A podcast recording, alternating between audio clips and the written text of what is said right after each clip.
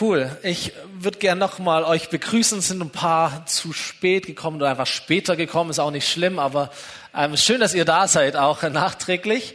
Oder Leute haben später eingeschaltet. Ich stelle immer wieder fest, dass ähm, das so, je nachdem, wenn es nah an die Predigt rangeht, dann sind immer die Klickzahlen nochmal größer. Keine Ahnung, woran das liegt. An der Band liegt es ganz sicher nicht, weil die war wieder fantastisch. Lasst mal einen Applaus geben.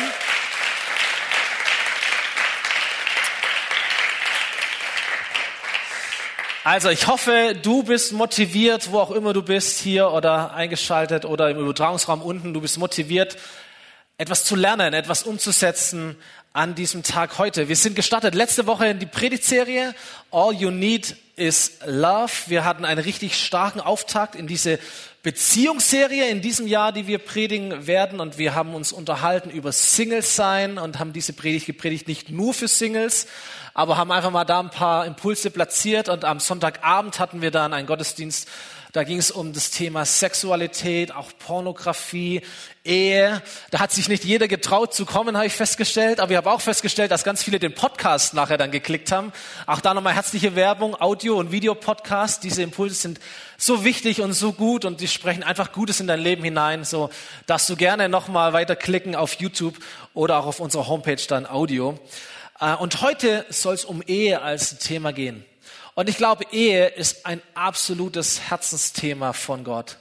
In den Top Ten Prinzipien, die Gott dir ins Leben hineinspricht, heißt es, du sollst nicht die Ehe brechen. Oder positiv formuliert heißt es, du sollst die Ehe wertschätzen, ehren, heiligen. Du sollst für sie sorgen, du sollst sie feiern. Es soll dir etwas Wichtiges sein, die Ehe. Und ey, was du nicht denken solltest heute, ist, naja, das ist ein Vers oder dieses ganze Thema, da geht es um Ehepaare, das ist für Ehepaare. Ey, diese, diese Gebote Gottes, die sind nicht nur für Ehepaare geschrieben, sind auch nicht nur für Singles geschrieben oder auch nicht nur für Männer oder nur für Frauen, nicht einmal nur für Christen oder gläubige Menschen, sondern Gott sagt, das ist mein Herz für alle Menschen.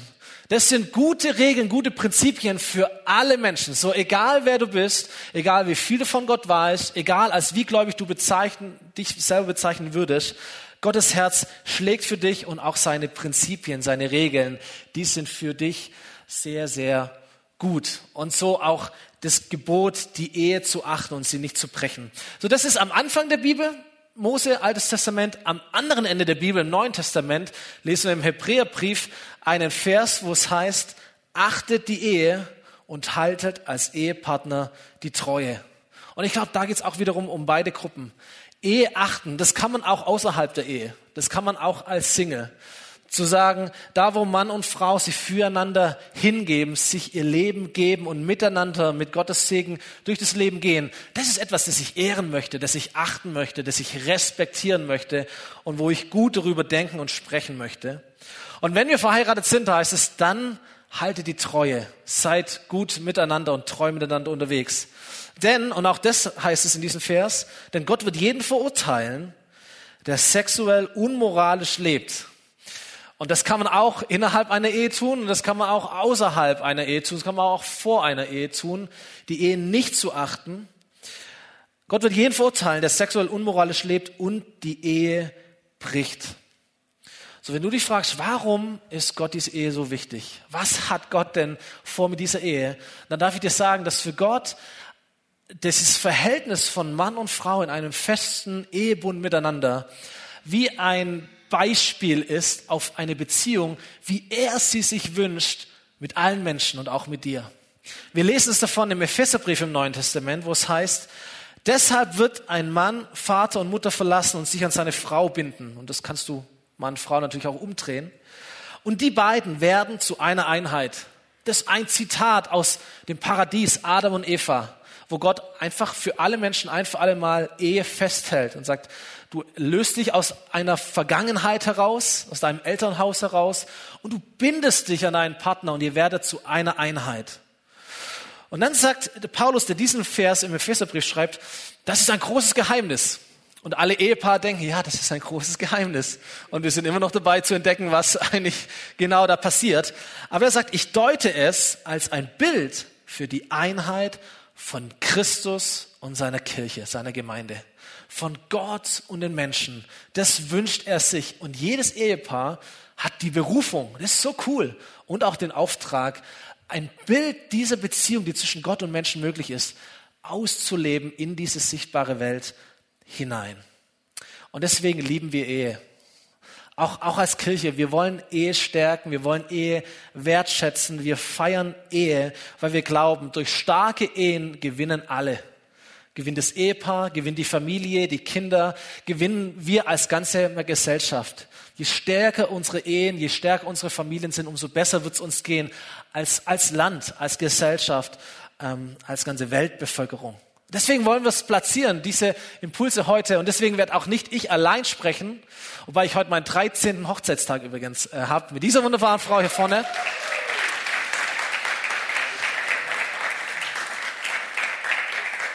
Aber, aber es gibt noch so, so viele andere coole Ehepaare auch hier in der Gemeinde. Ich bin so froh, dass wir drei Megapaare hier begrüßen dürfen, gleich in einer Podiumsdiskussion, nämlich das Ehepaar Hahn, das Ehepaar Jungengenbach und das Ehepaar Schmidt. Ihr kriegt einen Riesenapplaus und dann dürft ihr hier vorne kommen.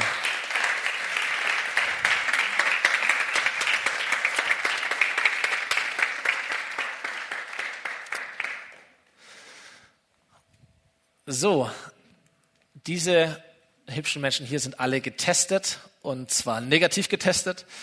Ähm, deswegen können wir hier ohne Maske sitzen, damit ihr ein bisschen mehr uns seht und wahrnehmt, aber gleichzeitig auch keine Angst oder so etwas haben müsst. So, lass uns starten, ein ähm, bisschen uns auch vorzustellen. Marina und Peter Hahn, ihr seid am längsten verheiratet von uns allen hier. 36 Jahre. Wir haben ein äh, Bild mitgebracht. Der Schmunzel weiß nicht, wer von euch sich getraut hat, sein Bild äh, zu zeigen. Ähm, ich hätte euch auch nicht erkannt auf dem Bild, habe vorher schon gesagt, ihr habt euch richtig gut entwickelt. Aber vielen Dank für den Mut, dass ihr es auch zeigt und es ist noch großartig, wunderbar. So, ihr seid nicht nur ähm, 36 Jahre verheiratet, mittlerweile leitet ihr auch eine Beratungspraxis für Ehepaare, also kann man sich schon mal für alle merken, auf die kann man auch zugehen äh, und sich ja wirklich gute und professionelle Stärkung holen, Hilfe holen, gute Impulse holen. Corona-Zeit ist eine herausfordernde Zeit für alle Menschen, auch für Ehepaare, so empfinden wir es zumindest.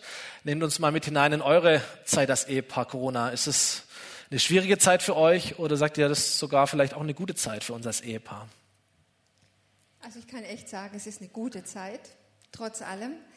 Es hat nur so begonnen, der erste Lockdown, der erste Tag kam Peter ins Krankenhaus, geplant, hatte eine Hüft-OP und ich war erstmal allein daheim. Um mich herum macht alles dicht und ich bin allein daheim. War ein komisches Gefühl. Aber als er dann wiederkam, habe ich so richtig geschätzt, wir haben ein daheim, wenn wir wieder zusammen sind. Wir haben uns auch ganz neu nochmal kennengelernt in dieser Zeit, weil wir eigentlich Peters Reha bestritten haben, auf unseren Fahrrädern landschaftlich erkundet. War klasse. Ja, als ich damals ins Krankenhaus bin, war das auch mein Hochzeitstag. Ich bin am Hochzeitstag operiert worden. Schön. Ich hoffe, dass ihr heute einen schöneren Hochzeitstag haben werdet. Ge geplant auf jeden Fall. Sehr schön. Ja, und die Corona-Zeit ähm, hat uns einander noch näher gebracht. Ich meine, wir arbeiten ja zusammen. Das ist meine Frau und meine Kollegin hier. Und ähm, ich wechsle von einem Einbüro in die Beratungspraxis. Wir sehen uns beim Frühstück, beim Mittagessen, beim Abendessen und das Schöne ist, wir werden uns nicht zu viel, mhm. sondern wir lernen immer mehr und eleganter und geschmeidiger miteinander umzugehen. Und dazu kann die Corona-Zeit auch dienen. Mhm. Ihr habt vier Kinder, ihr habt auch schon Enkelkinder. Ähm, Christina und Philipp, ihr habt drei Kinder, noch nicht ganz so alt, aber auch schon Teenie, junge Erwachsene. Ähm, wie ist eure Corona-Zeit als Ehepaar? Gut oder schwierig? Also ich würde sie mal intensiv nennen. Ähm, natürlich ist sie gut, tatsächlich, weil wir auch die Zeit miteinander genießen können. Durch das, dass ich jetzt eben durch die Homeoffice-Situation viel zu Hause bin, ähm, haben wir viel Zeit miteinander. Wir haben die, die Möglichkeit, morgens gemeinsam zu frühstücken. Ich habe das Kochen für mich entdeckt in der Corona-Zeit und koche dann gern zum Mittag. Das ist auch ein guter Ausgleich vor diesem ganzen Bildschirm sitzen. Ähm, ja, aber was wir auch festgestellt haben in der Corona-Zeit, ähm, durch das, dass alle zu Hause sind und auch zu Hause sein müssen, sei es Homeschooling, Homeoffice, dass eben wir zwei als Paar nie alleine sind. Also so dieses, was, die, was der Spruch sagt, das Beste an Familie, man ist nie allein. Das Schlimmste an Familie, man ist nie allein. Ähm, das ist so wirklich, äh, hat sich da bewahrheitet ein Stück weit. Und äh, es ist ein Kampf und es ist auch immer ein bisschen anstrengend, sich da Freiräume zu suchen. Ja, weil wir es auch jetzt im Moment genießen, noch die Zeit mit unseren Kindern zu verbringen, weil die in, im Alter sind von 15, 17 und 20. Und ich würde sagen, ohne Corona würden die wahrscheinlich sehr viel mehr die Welt erkunden, sich mit ihren Freunden treffen. Und ja, man merkt es schon, es ist nicht immer so cool, mit den Eltern abzuhängen. Ja, und ähm, wir haben aber da die Not, sage ich jetzt mal, so ein bisschen zur Tugend gemacht und haben auch die eine oder andere Fahrradtour dann gemeinsam bestritten, wo die sonst im Leben nicht mitgegangen wären. Ja. Und wo wir vielleicht auch ein bisschen hartnäckiger waren, weil wenn man eben nur zu Hause rumhängt, dann macht man sich als Mama dann schon auch etwas Sorgen, dass das vielleicht in die falsche Richtung gehen könnte. Und da schieße ich hin und wieder übers Ziel hinaus und versuche sie dann doch immer und überall mitzunehmen, was jetzt das nicht unbedingt äh, befürwortet, dass wir gemeinsame Zeit haben. Okay, cool. Armin Raffi, ihr kennt eigentlich kein Eheleben außerhalb von Corona. So muss man sagen. Ihr habt eine Corona-Hochzeit gefeiert, letztes Jahr hier. Ähm, das war richtig gut. Ähm, seid jetzt miteinander unterwegs, acht Monate verheiratet. Nehmt uns doch mal mit hinein, so in eure Geschichte überhaupt als Paar, ähm, gern auch schon vor der äh, Hochzeit. Und ähm, wie geht's euch? Warum seid ihr glücklich, hier zu sein, glücklich verheiratet? So, kurzer Rückblick nach den ersten neun Monaten, acht Monaten Ehe. Ja, ähm, erstmal vielen Dank, dass wir hier sein dürfen. Äh, wir freuen uns immer wieder herzukommen. Ähm, es ist doch ein Stück weit Heimat. Ähm, es fühlt sich einfach gut an. Ähm, genau, und ich starte mal kurz mit den Hard Facts. Ich habe sie mir aufgeschrieben, dass ich ja nichts durcheinander bringe.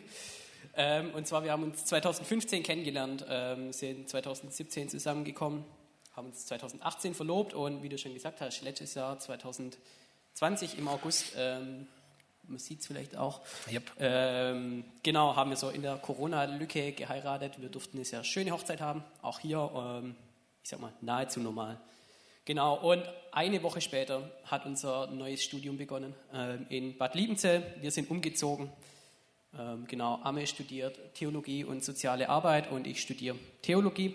Ähm, genau, und so ist unsere Ehe eigentlich geprägt von einem kompletten Neubeginn. So, wir haben den Start in die Ehe, das Studium, den Umzug. Und weil unsere Ehe eben erst acht Monate jung ist, ähm, erzählen wir noch ein bisschen, was, was davor passiert ist. Und dazu übergebe ich mal die Amme. Genau, also wer äh, mitgezählt hat, 2015 kennengelernt, 2017 zusammengekommen. Wir waren, bevor wir zusammengekommen sind, beste Freunde, so anderthalb Jahre ungefähr. Als wir dann endlich zusammengekommen sind, waren alle so, na endlich. Ja. Vielleicht erinnert ihr euch noch, was, die sind nicht zusammen. Naja, wir, jetzt sind wir verheiratet, also alles gut. Ähm, aber am Anfang unserer Beziehung haben wir ganz, ganz viel Gemeinsamkeiten gehabt, aber irgendwie haben wir die Gemeinsamkeit Gott nicht so wirklich genutzt oder nicht wirklich wahrgenommen. Also wir hatten oder wir haben immer noch ähm, gleiche Hobbys und gleichen Musikgeschmack und ähm, einen Humor zusammen und einen ähnlichen Freundeskreis und all das. Aber irgendwie hat unsere Beziehung nicht so wirklich gespiegelt, dass wir auch Christen sind. Also Gott war nicht wirklich in unserer Beziehung sichtbar, auch nicht ähm, bei uns zu Hause. Also wir waren hier schon aktiv in der FOMI, jeder für sich so, ähm, und wir hatten auch jeder für sich eine Beziehung mit Gott, aber wir hatten keine Beziehung zu dritt mit Gott. Und Gott war definitiv alles andere als unser Fundament in der Beziehung. Und wir haben auch gemerkt, wie uns das nicht gut tut, wie uns was fehlt, wie wir irgendwie nicht erfüllt sind ähm, und wie ähm, wir eigentlich eine Sehnsucht haben, auch nach Gott in der Beziehung, die wir zueinander haben. Und ähm, wir haben uns entschieden, Gott nochmal einzuladen und ihn wirklich als Fundament zu haben äh, für Entscheidungen und für unsere ganze Beziehung, unser Leben. Und das hat begonnen mit gemeinsamem Bege Gebet. Und vielleicht kennt ihr das auch, ähm, das ist manchmal eine ziemliche Überwindung, mit jemand zusammen zu beten. Ähm, und das war für uns am Anfang auch echt schwierig und sehr anstrengend und eben hat sehr viel Kraft und Überwindung gekostet, wirklich zusammen zu beten, weil Gebet einfach so ähm, das Herz öffnet, das, weil es so tief geht und so persönlich ist. Und ja, wir haben uns äh, entschieden, diese Überwindung immer wieder auf uns zu nehmen. Und es war ziemlich anstrengend, das irgendwie hinzukriegen, weil wir einfach schon was aufgebaut hatten ähm, und weil wir uns entschieden haben, mit Gott neu unterwegs zu sein, zusammen als Beziehung, mussten wir auch lernen, Grenzen wieder einzuhalten, die wir schon überschritten hatten. Ähm, wir mussten uns Gewohnheiten, die wir uns schon angewohnt hatten, wieder abgewöhnen. Und es war irgendwie schon hart, aber es war es definitiv wert. Und in all der Zeit haben wir auch gemerkt, dass wir nicht irgendwie uns verändern müssen für Gott, sondern dass Gott wirklich wirkt in unseren Herzen und in unserer Beziehung und dass er den Unterschied macht. Und wie wir auch gemerkt haben, dass wir von sowas, was uns nicht erfüllt und was uns nicht so gut tut in unserer Beziehung, ähm, mit Gottes Hilfe und mit Gott einfach so einen riesen Unterschied erleben durften, wie er unsere Beziehung verändert hat und vertieft hat und gestärkt hat. Und heute ist ähm, Gott wirklich fester Bestandteil unserer Ehe.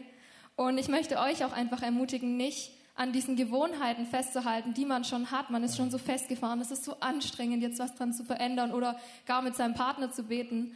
Es lohnt sich. Es ist vielleicht hart am Anfang, aber ich hab, wir haben auch gemerkt, je öfters wir das gemacht haben, desto leichter fiel es auch, desto mehr wurde Beten auch zur Gewohnheit. Und es ist eigentlich die beste Gewohnheit, die wir haben können. Ähm, und auch heute, wenn wir Gott in unseren Mittelpunkt ähm, der Beziehung stellen wollen, ist es immer wieder anstrengend und immer wieder so eine kleine Überwindung. Ähm, aber es lohnt sich so, in allem, was wir tun, ähm, Gott die Ehre zu geben. Und es macht echt einen Unterschied. Ähm, und wir sind sehr dankbar, dass wir das erleben durften von, von, diesen, von dieser Beziehung ohne Gott zu was, wo Gott wirklich im Mittelpunkt steht. Voll cool. Ähm, wir haben alle sehr, sehr jung geheiratet. Du warst 24, Raffi, du bist der Älteste aus der ganzen Runde. Alle anderen waren, glaube ich, 20 oder noch jünger, die geheiratet haben. Also das ist schon mal richtig krass. Ähm, Marien und Peter, ihr wart auch sehr jung, als ihr geheiratet habt, wenn ihr das so, so ein bisschen hört. Ähm, ihr wart auch mal so jung und ähm, seid da schon gestartet in die Ehe. Jetzt sind 36 Jahre vergangen. Wie würdet ihr eure Ehe bezeichnen, wenn's, wenn, wenn das ein Buch wäre? Welche Überschrift, welche Titel hätte denn dieses Buch? Nimmt uns da mal mit hinein in eure Geschichte. Diesen Titel gibt es wirklich schon seit einer ganzen Weile, weil es heißt, das gibt's doch gar nicht. Weil wenn man unsere Geschichte hört, wir wirklich sagen können, menschlich gesehen, das gibt es doch gar nicht. Aber Gott tut Wunder. Mhm. Wir haben sehr jung geheiratet. Ich war 18, Peter war 20. Wir hatten schon vor, wir waren verlobt, aber haben dann nach der Verlobung erfahren, dass ein Baby unterwegs ist und haben dann recht schnell geheiratet und das Kind dann leider sehr spät in der Schwangerschaft verloren, was uns den ersten echt harten Schlag verpasst hat und wir auch nicht richtig getrauert haben. Das war schon mal der erste Fehler. Wir haben uns in andere Dinge gestürzt, uns abgelenkt. Und ja, das zweite Fehler, den wir gemacht haben, wir sind bei meinen Eltern im Haus geblieben. Mein Kinderzimmer wurde unser Schlafzimmer. Es war halt, wir waren in der Ausbildung, es war praktisch. Ähm, aber wir haben dadurch nicht so zueinander gefunden. Wir haben einfach auch das miterlebt, wie es meinen Eltern geht, aber wir haben nicht nur zusammen gewohnt, nein, wir haben auch zusammen gearbeitet. Meine Schwiegereltern waren selbstständig und mein Schwiegervater hat mich damals praktisch abgeworben von meinem seitherigen Job. Und Marina hat schon gesagt, die Voraussetzungen waren nicht gut. Wir haben unser Kind verloren, auf welches wir uns wirklich eingerichtet und gefreut haben. Und nachher haben wir uns in andere Bereiche geflüchtet. Wir haben uns nicht der Trauer gestellt, nicht dem Schmerz gestellt, sondern weitergemacht, so gut es ging und Vollgas gegeben. Mhm. Ich bin bei meinen Schwiegereltern eingestiegen ins Geschäft und war da mit dem Feuereifer dabei. Es hat mir sehr viel Spaß gemacht. Ähm, aber ich musste mich auch gegenüber meinem Schwiegervater behaupten. Und Marina hat dann daheim sich in die Kindererziehung gestürzt. Zwei Jahre später sind wir dann Eltern geworden. Und so hat sich jeder ein Stück weit abgelenkt. Ich hatte meine Arbeit, ich hatte meinen Sport und wir waren dadurch, dass wir im selben Haus mit den Schwiegereltern gelebt haben, immer in deren private Problematik mhm. involviert. Wir konnten keinen Schulterschluss bilden, wir konnten keine Einheit bilden. Ähm, wir haben einfach nur funktioniert. Und es hat sehr lange sehr gut geklappt. Das Ende kommt nachher noch. ja, gehen wir rüber zu Christina und Philipp. Man sieht es euch nicht an, aber ihr seid schon hinter eurer Silberhochzeit, also mindestens 25 Jahre verheiratet. Auch von euch haben wir ein Bild hier. Ähm, euch erkennt man schon noch, aber man weiß auch schon ein bisschen andere Zeit gewesen, sagen wir es mal so. Ähm, ich, ich, ich kenne jetzt eure Ehe nicht ganz genau, aber ich weiß, dass ihr auch schon ähm, Krisen hattet, äh, auch heftige Krisen und dass eure Ehe auch schon so kurz vor dem Ausstand. Ähm, können uns da mal mit hineinnehmen? Warum war das so? Was ist passiert oder auch nicht passiert? Und warum sitzt ihr trotzdem heute hier als Ehepaar? Genau, und äh, sogar glücklich im Moment. Ja. Halleluja. Ja, ja tatsächlich. Ähm, ja, also wir haben auch genauso jung wie Hans geheiratet und ähm, durften uns auch anhören, äh, hat es denn sein müssen, musstet ihr heiraten? Und das war aber nicht so, das war tatsächlich ganz freiwillig, ohne dass jetzt sich ein Kind angekündigt hätte. Ähm, aber wir sind eben, obwohl ich in, dem gläubigen, in der gläubigen Familie aufgewachsen sind, ohne, ohne Jesus in unserem Leben stattfinden zu lassen, tatsächlich in die Ehe gestartet. Und das war, denke ich, schon der größte und äh, wichtigste Fehler, den wir haben tun können. Und das hat sich dann auch so äh, dahin gezogen. Also es ist viel passiert. Christian wird euch nachher noch mehr dazu erzählen. Ähm, ich springe jetzt mal in Richtung der Phase, wo wir kurz vor dem Ausstanden. Irgendwann war es dann tatsächlich so weit, nach vielen Auf und Abs, die so eine Ehe eben durchlaufen muss. Äh, und wir haben sie auch extra getitelt als die Ehe ist unser größtes Abenteuer. Und, mhm. und zum guten Abenteuer gehört eben auch viel Spannung und Action und da passiert auch was. Ähm, aber am Ende war es dann eben so, dass wir füreinander nicht mehr wirklich die Kraft hatten, äh, weiterzumachen. Ähm, ich hatte so das Gefühl, ich hätte Christina verloren. Äh, heute weiß ich, in Wahrheit habe ich mich verloren in der ganzen Ehezeit. Ich bin einfach, ähm, habe da falsche Erwartungen in so eine Ehe reingesteckt, hatte ein zu wahrscheinlich romantisches Bild. Äh, Rosamunde Pilcher und so weiter, die spielen sie auch ganz groß ab. Ähm, und hatte zu wenig Egoismus in der Ehe drin. Das heißt, ich war einfach nicht mehr wirklich vorhanden und nicht mehr ein Gegenüber für Christina. Ja, also Philipp hat schon gesagt, wir haben sehr früh geheiratet und äh, das Ganze auch freiwillig und unsere Eltern fanden das am Anfang überhaupt nicht so witzig. Ähm, ich denke, wir ja, haben uns gegenseitig so versucht, ein bisschen zu retten. Ja, also wir, wir waren beide schon zu Hause draußen, relativ früh. Das hat auch seine Gründe. Und es war schon so, jemanden zu finden, dem man, dem man sich nahe fühlt und von dem man sich geliebt fühlt. Das war was ganz Besonderes. Und das wollten wir dann auch möglichst schnell festhalten. Also wir haben uns da schon ganz bewusst entschieden, tatsächlich zu heiraten. Auch so für mich so ein bisschen in der Sorge, jetzt ist es so gut, und so darf es gerne bleiben. Auf gar keinen Fall warten, bis es schlechter wird und da wirklich einen Knopf dran machen.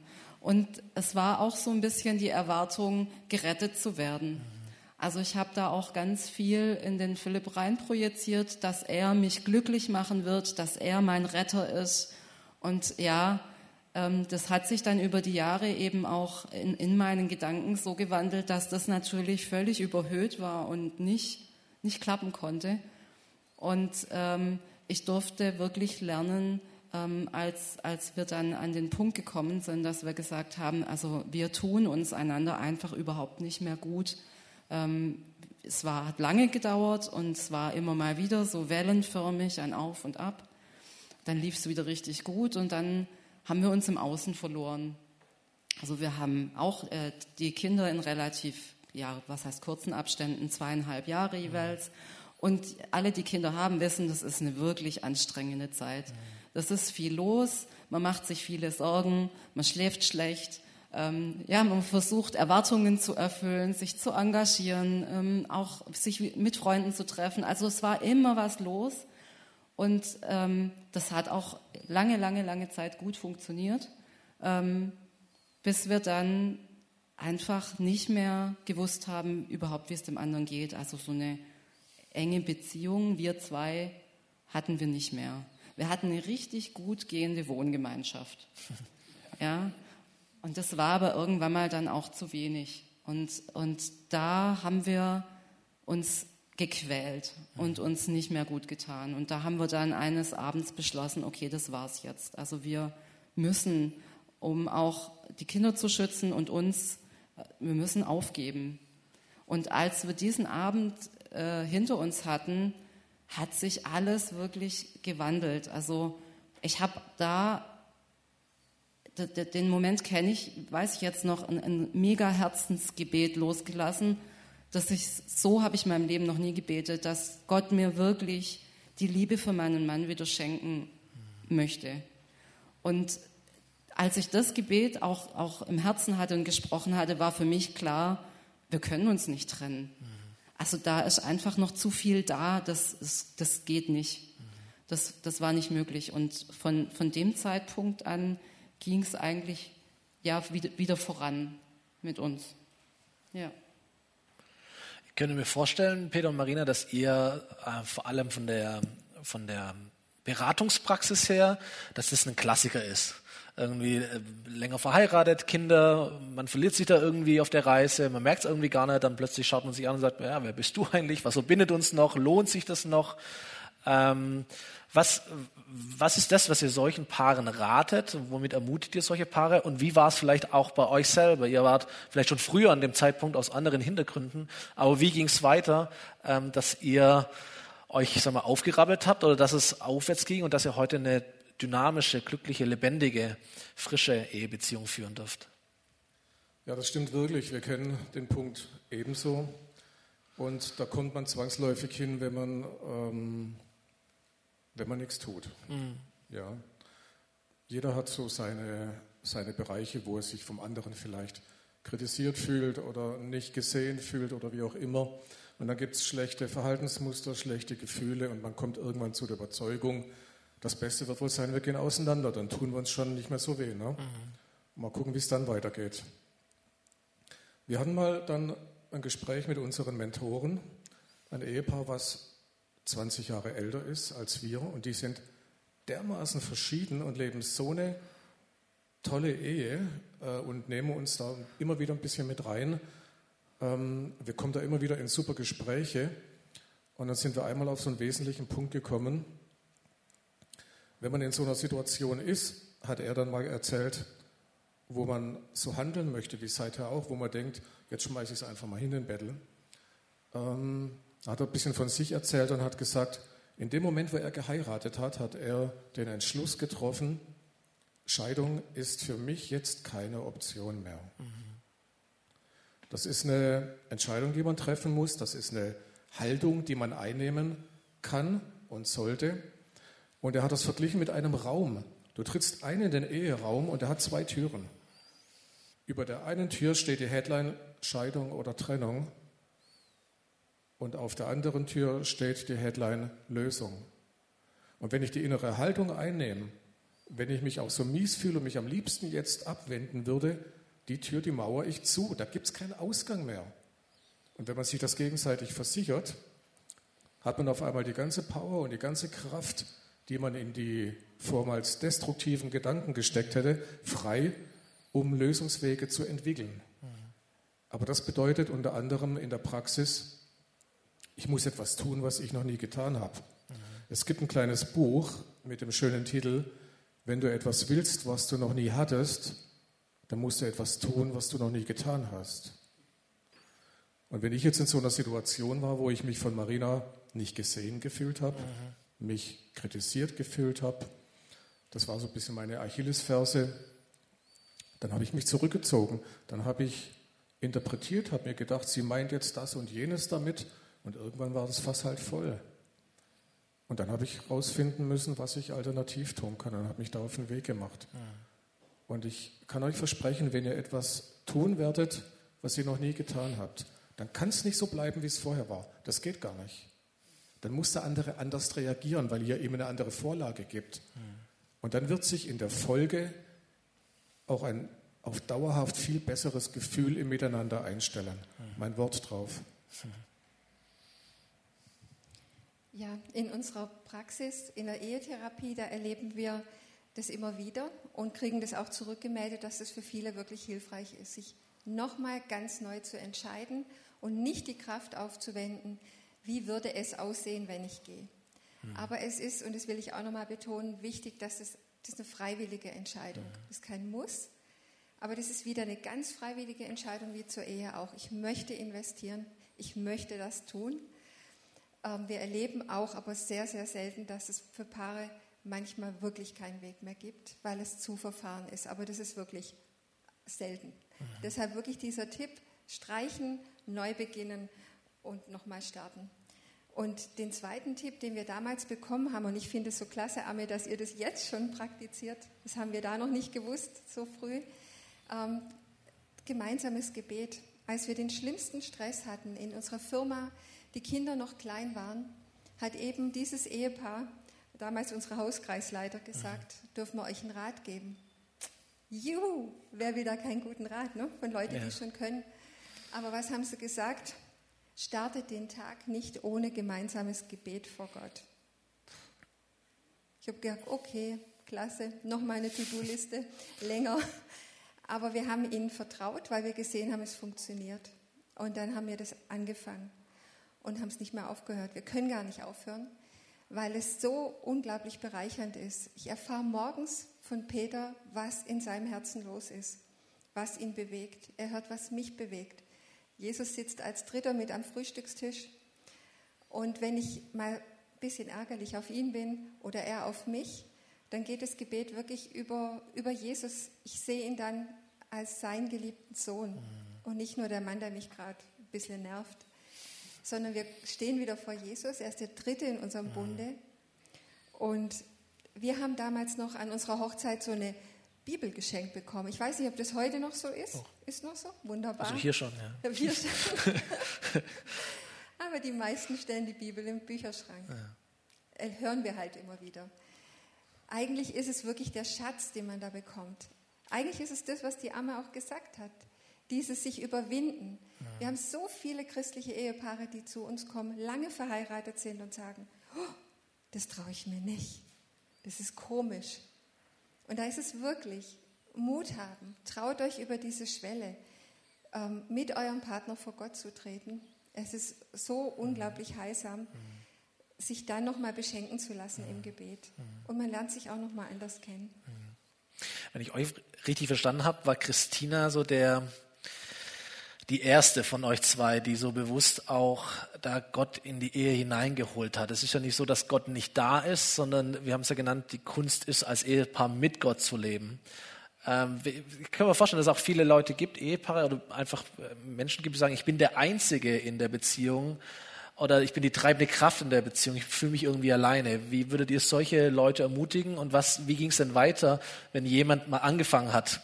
Kommt der zweite irgendwann nach oder wie, wie war es denn bei euch und wie kann es auch bei anderen Ehepaaren sein, die vielleicht so, wo sich einer allein fühlt als der gläubige Part oder der, der, der stärker gläubige Part? Ja, also aus meiner Sicht war es tatsächlich Christina, die da wirklich ähm, das, das mit Jesus als erstes in, in Angriff genommen hat, unsere Beziehung. Und ähm, also ich kann euch versprechen, wenn einer tatsächlich sich mit Jesus einlässt, das geht nicht spürbar äh, an einem vorbei. Also man, man bekommt das mit, mhm. man, man, spürt wirklich, da, da passiert was und das äh, passiert was zum Guten. Und mich hat es extrem neugierig gemacht. Und mich hat es dann auch dazu gebracht, wirklich mit Jesus mich selber anzugucken. Ich habe vorher erzählt, ich habe mich verloren in dieser Ehezeit. Ich war irgendwie, wusste ich nicht mehr so genau, was jetzt mit mir läuft. Und für mich war wirklich der wichtigste Punkt zu erkennen, wenn die Beziehung gelingen soll, dann muss ich wissen, wie ich bin. Also es hilft extrem, sich selber wirklich gut zu kennen. Und da ist Jesus eine wunderbare, äh, ja, also die beste Unterstützung, die ihr euch vorstellen könnt, weil ihr müsst nichts weiter tun, als euch zu öffnen, weil die Arbeit übernimmt er. Also er weiß genau, wie viel verkraft ich jetzt im Moment von mir selber zu erfahren, wie viel Licht kann er in dunklen Stellen in meiner Seele denn leuchten, ohne dass es mich ähm, äh, zu sehr schmerzt oder zerstört und wie viel kann man mir zutrauen.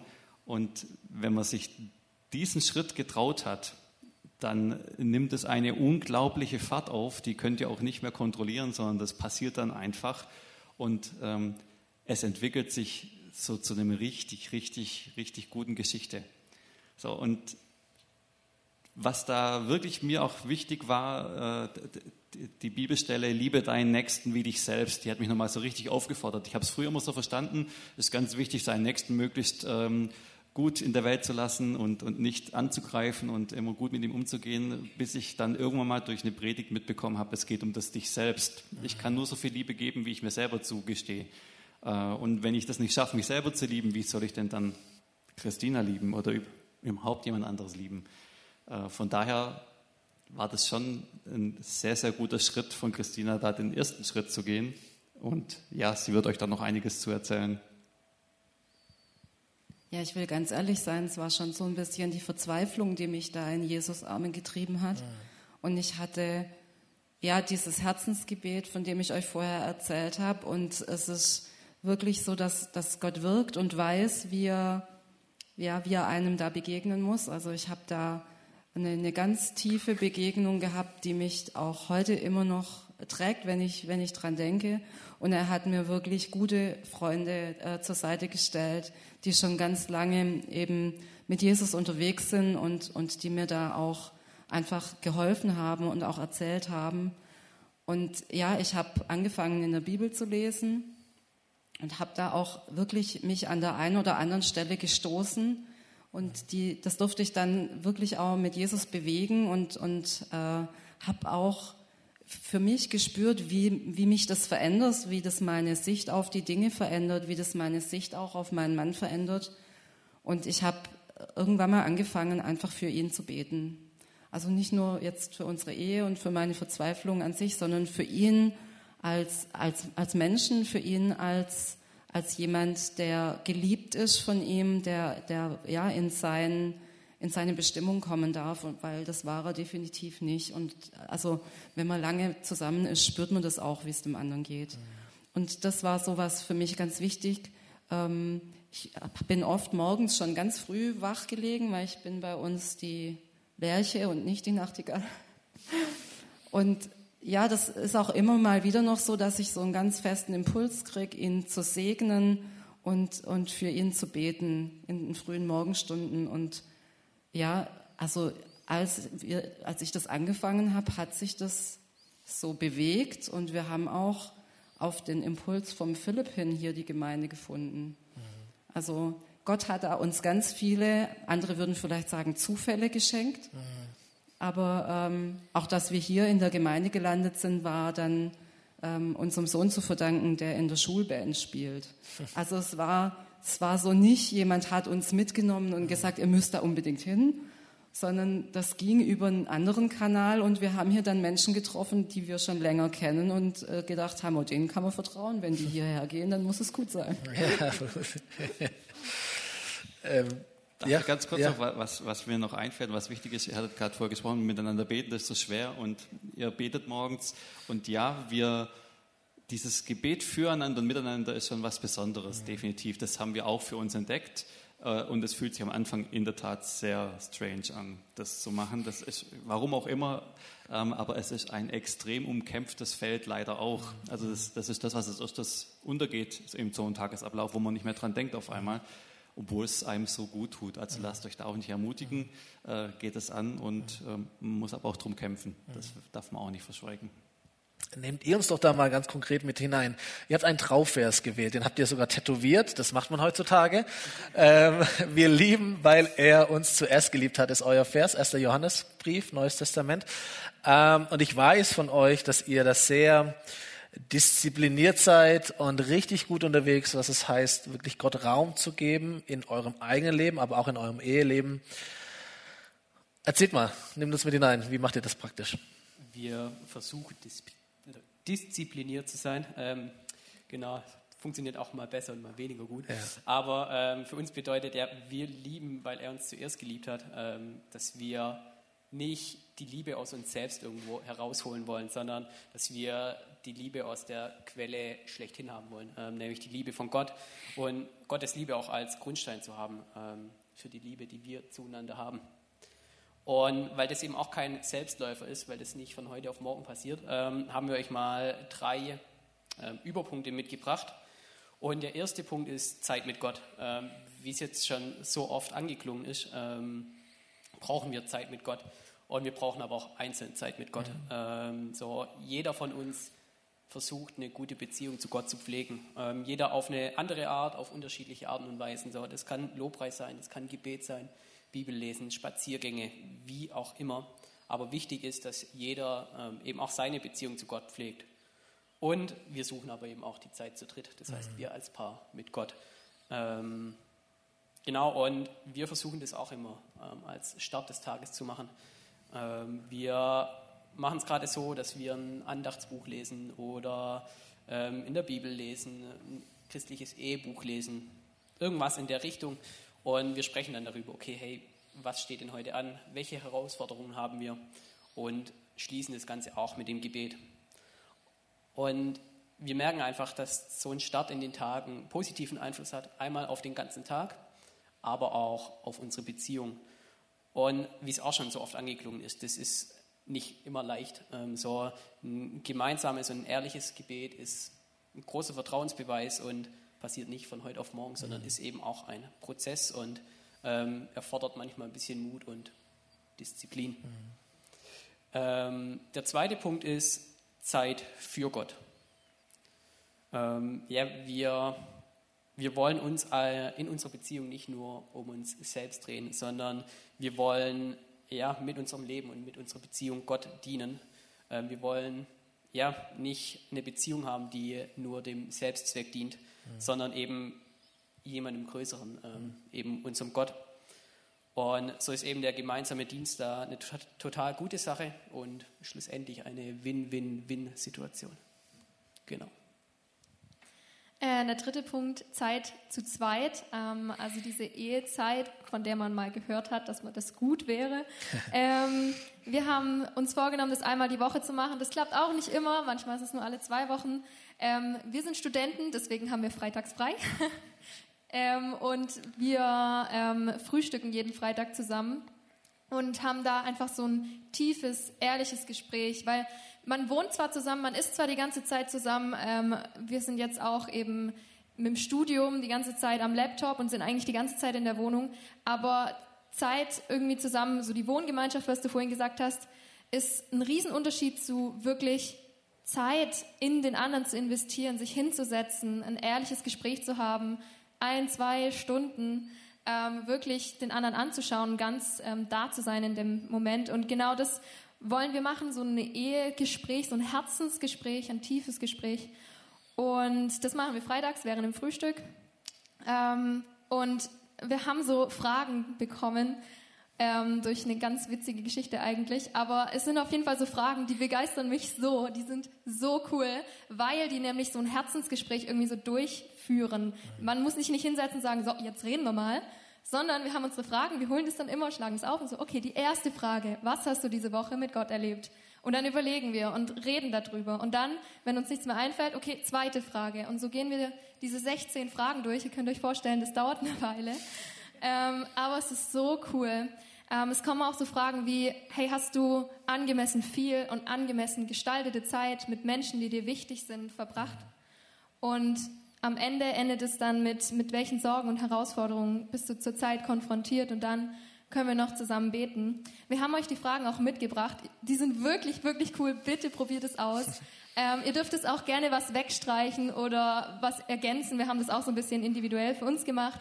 Ähm, wir haben einfach unsere Fragen mal mitgebracht, aber ihr könnt da gerne eben was ergänzen oder weglassen. Ihr findet die im Foyer und im Livestream ähm, gibt es auch in der Beschreibung unter dem Video. Ähm, genau, ich möchte euch einfach ermutigen, solche Herzensgespräche zu machen. Nehmt euch Zeit und öffnet euer Herz und versucht mal zusammen zu beten. Können die gut reden, weil sie Studenten sind? Äh, wie, wie wisst denn bei euch als Ehepaar mit Kindern? Äh, ist vielleicht noch mal ein bisschen spannender äh, oder einfach anders. Wie, wie schafft ihr euch Freiraum dafür? Wie klappt das? Ja, also wir wurden in der Tat wieder durch die Vorbereitung auf die Predigt drauf gestoßen und wir haben uns schon oft vorgenommen, Zeit äh, fest einzuplanen für uns zu zweit, ähm, wo wir wirklich äh, ganz explizit eben unsere Beziehung auch beleuchten wollen im Gespräch. Wir finden zwar viel Zeit miteinander und so weiter beim Spazieren, aber dieses wirklich dieses, dieses Eheabend oder Ehegespräch, das fällt uns schwer und wir kriegen es irgendwie nicht richtig gebacken. Deswegen haben wir einen neuen Anlauf äh, gestartet. Wir haben das gleich zum Anlass genommen und haben da jetzt äh, einen neuen Weg eingeschlagen. Christina wird euch gleich noch mehr dazu erzählen. Ähm, was uns aber da wirklich wichtig ist, ist, dass dieses Ehegespräch quasi auch davon lebt, echtes Interesse am Gegenüber zu haben. Also es muss einem darum gehen, den anderen jetzt ein Stück näher wieder kennenzulernen oder zu erfahren, was ihn bewegt. Und äh, es weniger um, um Haushaltsplan oder solche Dinge, äh, die da vielleicht auch äh, auftauchen oder was immer halt gerade sonst für Probleme noch in der Familie oder in der Beziehung wabern. Ja, und wir haben am Anfang oder sagen wir in der Mitte unserer Ehe das auch festgestellt, dass uns das schwerfällt, also tatsächlich miteinander zu reden und uns auch zu verstehen. Und da haben wir uns damals an einem, an einem Kommunikationskurs für Ehepaare angemeldet. Und das war wirklich cool. Also wir haben uns angemeldet, da hatten wir gerade Probleme. Bis der Kurs stattgefunden hat, ähm, ging es uns wieder miteinander gut und wir hatten eine richtig, richtig coole Zeit, weil der Sinn und Zweck war quasi miteinander zu reden und man hat so eine Anleitung bekommen. Und die hilft uns heute auch immer noch. Ähm, es ist einfach das zu wiederholen, was der andere gesagt hat. Also ich höre meinem Partner zu und wiederhole in meinen eigenen Worten, was ich verstanden habe. Und das war für uns eigentlich ein großer Schlüssel, auch zu verstehen, dass ganz selten tatsächlich ankommt, was ich auch sagen will, dass wir uns ganz oft gar nicht verstanden haben, dass die Gespräche dann in eine Richtung gingen, wo wir uns eigentlich dann eher gestritten haben, weshalb wir so Gespräche dann auch vielleicht eher vermieden haben. Dann war es einfacher, über den Einkaufszettel zu sprechen, als wie es uns jetzt miteinander geht. Und ja, also wir haben jetzt in dieser äh, Corona-Zeit natürlich viele Spaziergänge miteinander unternommen und haben da auch tiefere Gespräche geführt. Der Vorteil an Spaziergängen ist, Kinder kommen nicht freiwillig mit. Ähm, und aber was uns auch bei der Frage, wie konnte es so weit kommen, dass wir uns trennen wollten, eben aufgefallen ist, es, es war uns, wir waren uns nie wichtig genug, um tatsächlich einen Termin in der Woche zu haben oder wegen mir auch alle zwei Wochen, der nicht diskutierbar ist. Mhm. Also es durften ganz viele Dinge dazwischen kommen. Es durften die Kinder dazwischen kommen, es durften die Eltern dazwischen kommen, die Großeltern, die Freunde. Wenn in der Kirchengemeinde irgendwas stattgefunden hat, wo man schnell Hilfe brauchte, da waren wir auch sofort zur Stelle. Also es, war, es gab nie einen Termin, wo wir gesagt haben, nee, also da haben wir einen Termin mhm. und da können wir nicht. Und jetzt sind wir drauf gekommen, naja, irgendwie hat jeder vom anderen erwartet, dass es sich drum kümmert. Ja, also ich habe auch gedacht, naja, also wenn es dem Philipp wichtig ist, dann wird er sich schon drum kümmern. Er macht es nicht, also ist es ihm nicht wichtig. Böser Ehemann. Ja? Und da haben wir jetzt ehrlich miteinander drüber gesprochen, haben uns da auch ein bisschen drüber amüsiert. Und jetzt haben wir beschlossen, immer Montagmorgens, wir frühstücken ja zusammen, ähm, reden wir darüber, wann ein guter Termin ist in dieser Woche und was wir gerne gemeinsam unternehmen wollen. Einfach wirklich gute Zeit miteinander verbringen. Und damit da nicht immer nur einer zuständig ist, wechseln wir uns da jetzt wöchentlich ab. Und wir haben im Kalender quasi dann ein Herzchen gemacht, immer Montagmorgens, bei demjenigen, der sich dieses Mal dann dafür verantwortlich fühlt. Also es wäre lieb, wenn ihr da für uns mitbeten könntet, dass der Versuch jetzt klappt. Morgen früh. genau, morgen früh geht's los, gilt's für mich. Ladies first, oder wie? Okay, äh, lass uns eine Schlussrunde machen. Wir starten mal mit euch, ihr lieben äh, Hans. Ihr habt die längste Perspektive auf Ehe. Ähm, haut doch mal so ein paar konkrete Praxistipps raus, ähm, wenn Leute da sind und sagen, hey, ich, hab, ich will echt eine gute, eine gesunde, eine starke, eine Jesusmäßige Ehe führen. Ähm, was sind so, auch aus eurer Erfahrung raus, die Punkte sagt, hey, da auf jeden Fall drauf achten oder sich mit diesem Thema beschäftigen, vielleicht auch zum Weiterdenken. Nimm mal ein paar Stichworte, ein paar Prinzipien. Ja, da gebe ich euch gerne zwei Bereiche mit, die man eigentlich immer beackern sollte. Und zwar habt ihr das vielleicht schon mal gehört, die Themen, die beiden Worte Liebe und Respekt. Wenn ihr die anordnet nebeneinander und mit, einem, mit einer Linie verbindet, entsteht ein Kreis. Da entsteht ein Segenskreis. Und ich sage euch, wenn man in einer Krise steckt, Liebe und Respekt gehen als erstes flöten. Die sind so schnell weg. Und vor allem, wenn man sich gegenseitig in, in einem Wert verletzt hat, dann kann das ganz tiefe Verletzungen verursachen, wo man mega weit von Liebe und Respekt entfernt ist. Aber wir haben ja vorhin gesagt, dass wir dann versuchen, uns einander zuzuwenden. Und das bedeutet im konkreten, im praktischen Fall, einer muss anfangen. Und es ist ganz egal, wer anfängt. Der Mann sollte der Frau zeigen, wie sehr er sie liebt. Mhm. Und dann kann die Frau auch dem Mann den notwendigen Respekt geben. Und das ist wirklich wurscht, ob die Frau anfängt oder der Mann. Aber was kommt in Bewegung, wenn einer anfängt? Dann kann der andere nicht mehr dort verharren, wo er festgefahren ist in seinem Herzen, in seinen Gefühlen. Probiert es bitte aus. Ihr werdet immer, immer besser drin werden, wenn einer den Anfang macht. Dann kann es nicht so schlimm bleiben, wie es sich bis dato angefühlt hat. Mhm. Und ich habe kürzlich einen Satz gelesen, der hieß, ich mag dich, weil, Punkt, Punkt, Punkt. Aber ich liebe dich, obwohl. Stark. Ich liebe dich, obwohl ja. du den Geschirrspüler immer so komisch einräumst. Ich verstehe das nicht. Ich liebe dich, obwohl du deine Schuhe immer da ausziehst, wo ich schon kurz vorm Kollabieren bin. Ich liebe dich, obwohl du immer einen Kaffeefleck hinterlässt, wo deine Tasse steht. Aber sei es drum, du bist Gottes Kind. Ich liebe dich. Erzähl uns mehr aus Marinas Leben.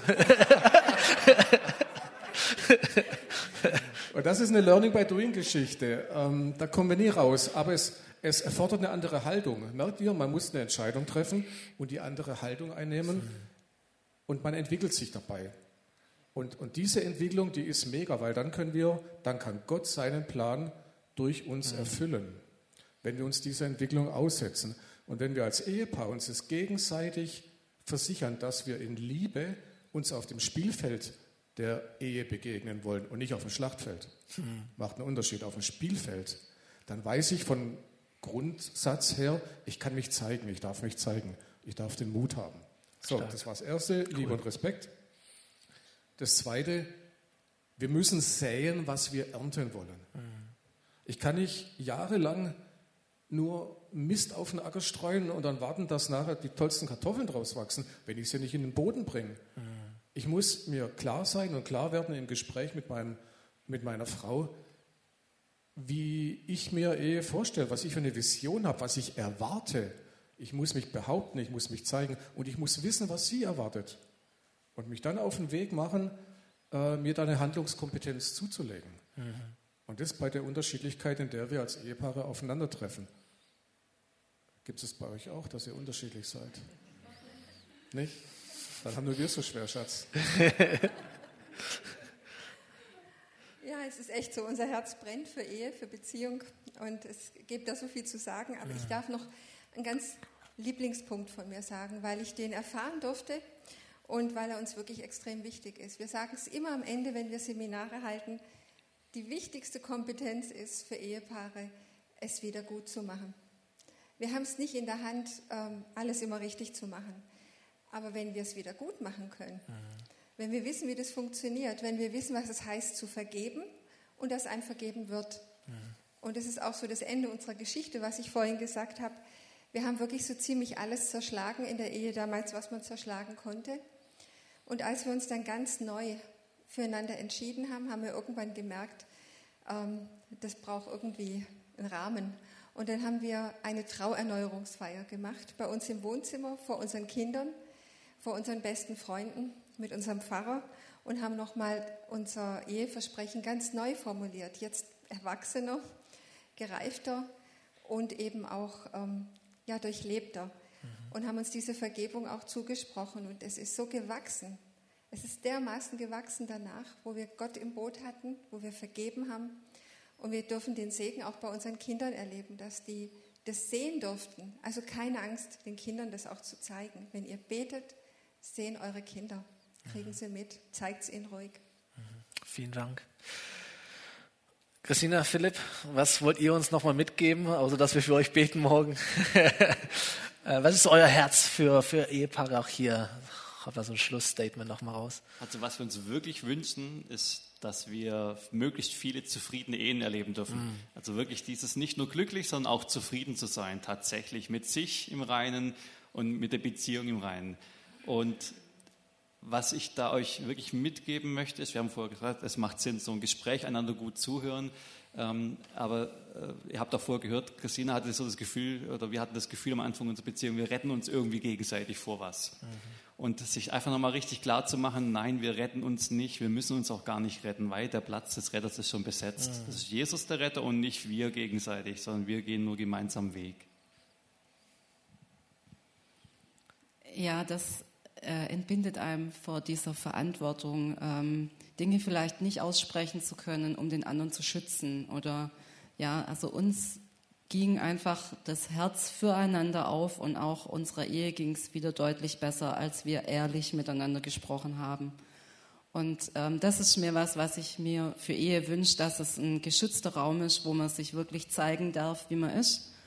Und ähm, ja, auch das erfahren darf, dass man, dass man angenommen wird.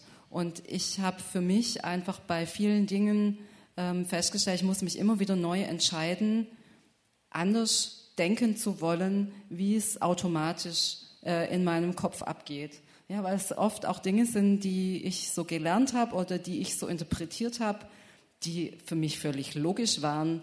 Ähm, aber natürlich ähm, ist, ist, der Philipp ein, ein, eigener Mensch mit seinem eigenen ähm, Erfahrungsschatz.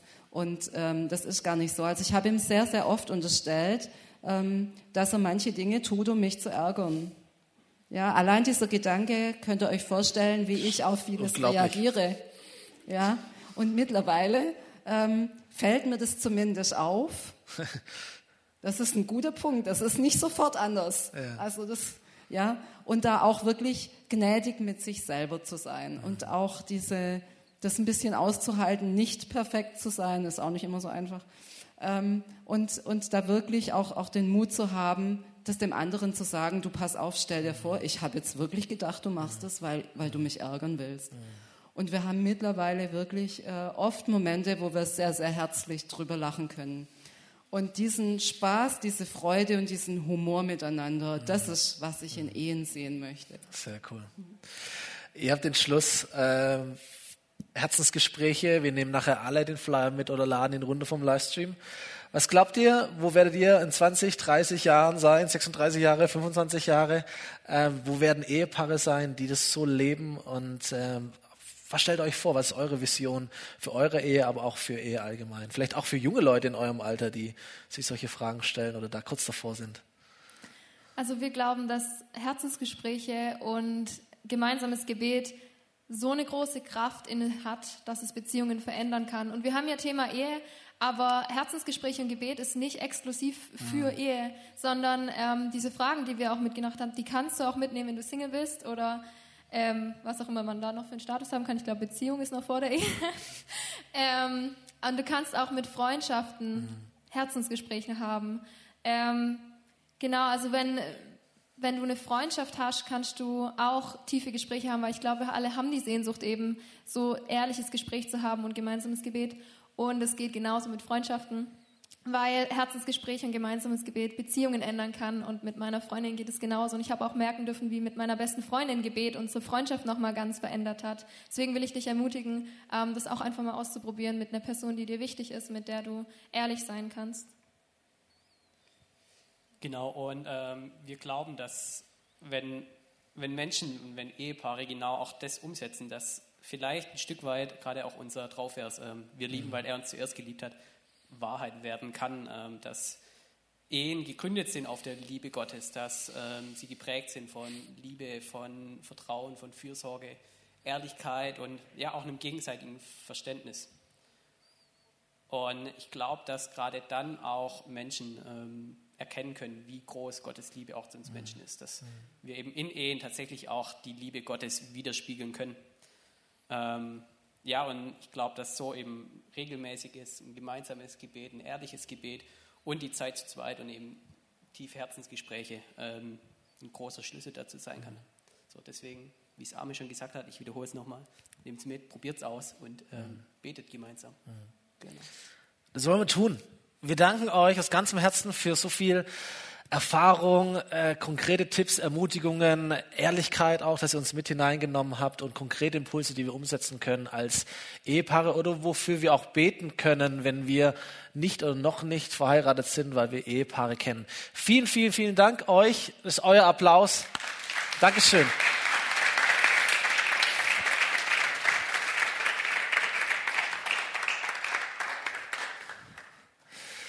Wir haben gemerkt, gehört, wir wissen, dass Ehe ist manchmal Mühe, aber Ehe ist auch immer Mühe wert. Okay, Ehe ist auch immer Mühe wert und vielleicht hast du Lust, neue Lust auf deine Ehe bekommen. Vielleicht denkst du, oh, heute Abend werde ich auch anfangen zu kochen oder morgen gehen wir auch frühstücken oder wir machen noch einen Spaziergang. Was auch immer, vielleicht hast du eine neue Idee bekommen, das wäre mega. Vielleicht hast du ähm, neue Lust bekommen, auch ja, zu beten für deine Ehe oder für vielleicht auch deinen zukünftigen Ehepartner, jetzt schon zu beten. Vielleicht bist du gar nicht verheiratet, aber du hast auch so ein bisschen was gespürt von der Schönheit und von der Kraft von Ehe oder von so einer ganz besonderen Beziehung, die Ehepaare auch erleben können. Und ich möchte dich so ermutigen, dass auch du betest. Vielleicht für die Ehe deiner Eltern, vielleicht für die Ehe deiner Geschwister, deiner Freunde, deiner Nachbarn. Du sagst, es ist einfach wichtig, dass Ehepaare gut miteinander unterwegs sind. Und äh, auch wenn ich das nicht selber erleben kann oder noch nicht erleben kann, möchte ich dafür beten und möchte es achten und ehren. So, wir wollen aber diese Predigt beschließen, nicht nur Ehepaare zu ermutigen, sondern wir wollen auch dir ganz persönlich die Möglichkeit geben, eine enge Beziehung zu erleben, und zwar mit Gott selber. Ich habe schon am Anfang erzählt, dass ein Ehebund im besten Fall wirklich diese Berufung hat, ein, ein Beispiel zu sein für den Bund, den Gott mit uns, mit jedem einzelnen Menschen schließen möchte. Gott möchte in deinem Leben nicht ein Lebensabschnittspartner sein, wie es oft in, in Ehen vielleicht der Fall ist. Gott möchte auch nicht so ein Hobby sein für dich. Gott möchte nicht nur ein Gesprächspartner sein für dich oder wie eine Art One-Night-Stand, wo du so ab und zu irgendwie äh, zugreifst oder dir das gönnst, sondern Gott möchte dein Lebenspartner sein. Er möchte dein Leben führen, er möchte dein Leben gestalten. Jesus hat sein Leben gegeben dafür, damit du mit ihm in einer Beziehung leben kannst. Und letzte Bibelvers, diese Predigt, wo es um diesen Bund geht, den Gott mit Menschen haben möchte. Den lesen wir im Alten Testament im Buch Jeremia. Und das sagt Gott und lässt Gott den Menschen ausrichten. Der neue Bund, die Beziehung, die ich Gott auf dem Herzen habe für euch Menschen, die wird so aussehen ich schreibe mein Gesetz, mein Herz in ihr Herz. Und das soll ihr ganzes Denken und Handeln bestimmen. Ich werde ihr Gott sein, sie werden mein Gott sein. Er ist mein Volk sein, Entschuldigung. Und niemand muss dann den anderen noch belehren. Keiner braucht seinem Bruder mehr zu sagen, erkenne doch den Herrn. Denn alle, vom kleinsten bis zum größten, alle werden erkennen, wer ich bin und ich vergebe ihnen ihre Schuld und ich denke nicht mehr an ihre Sünden. Mein Wort gilt.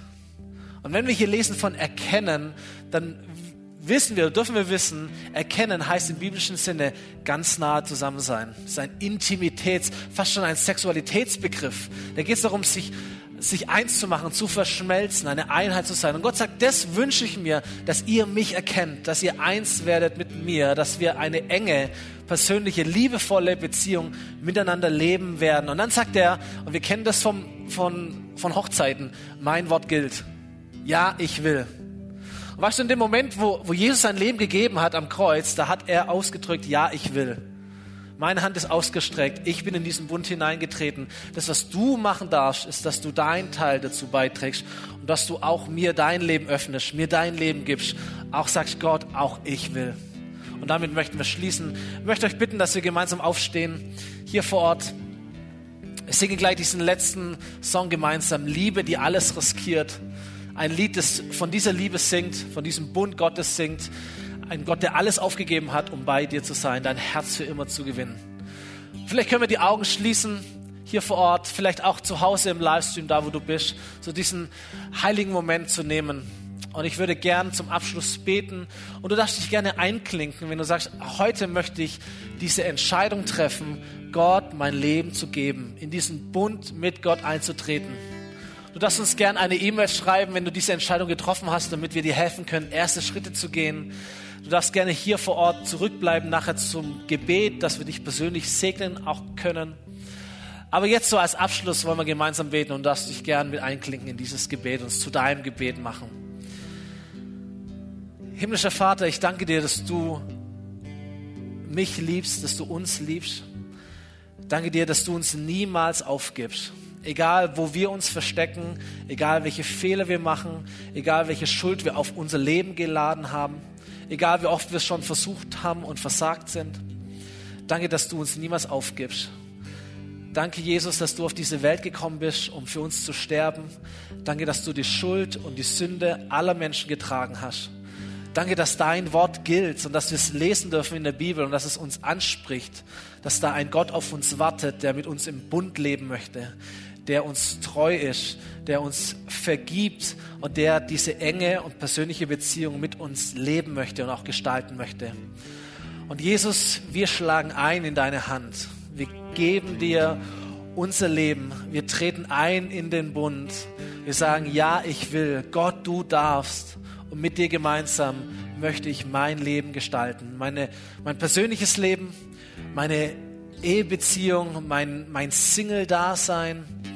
Ganz egal, in welchem Beziehungsstatus wir sind. Wir möchten mit dir Leben gestalten. Und dafür möchten wir dir erlauben, dass du in unser Leben hineinkommst, es regierst, es führst und leitest und uns auf diese nächsten Schritte mitnimmst, Jesus. Danke dafür. Amen. Amen. Lass uns diesen Song gemeinsam erleben und beten. Liebe, die alles riskiert.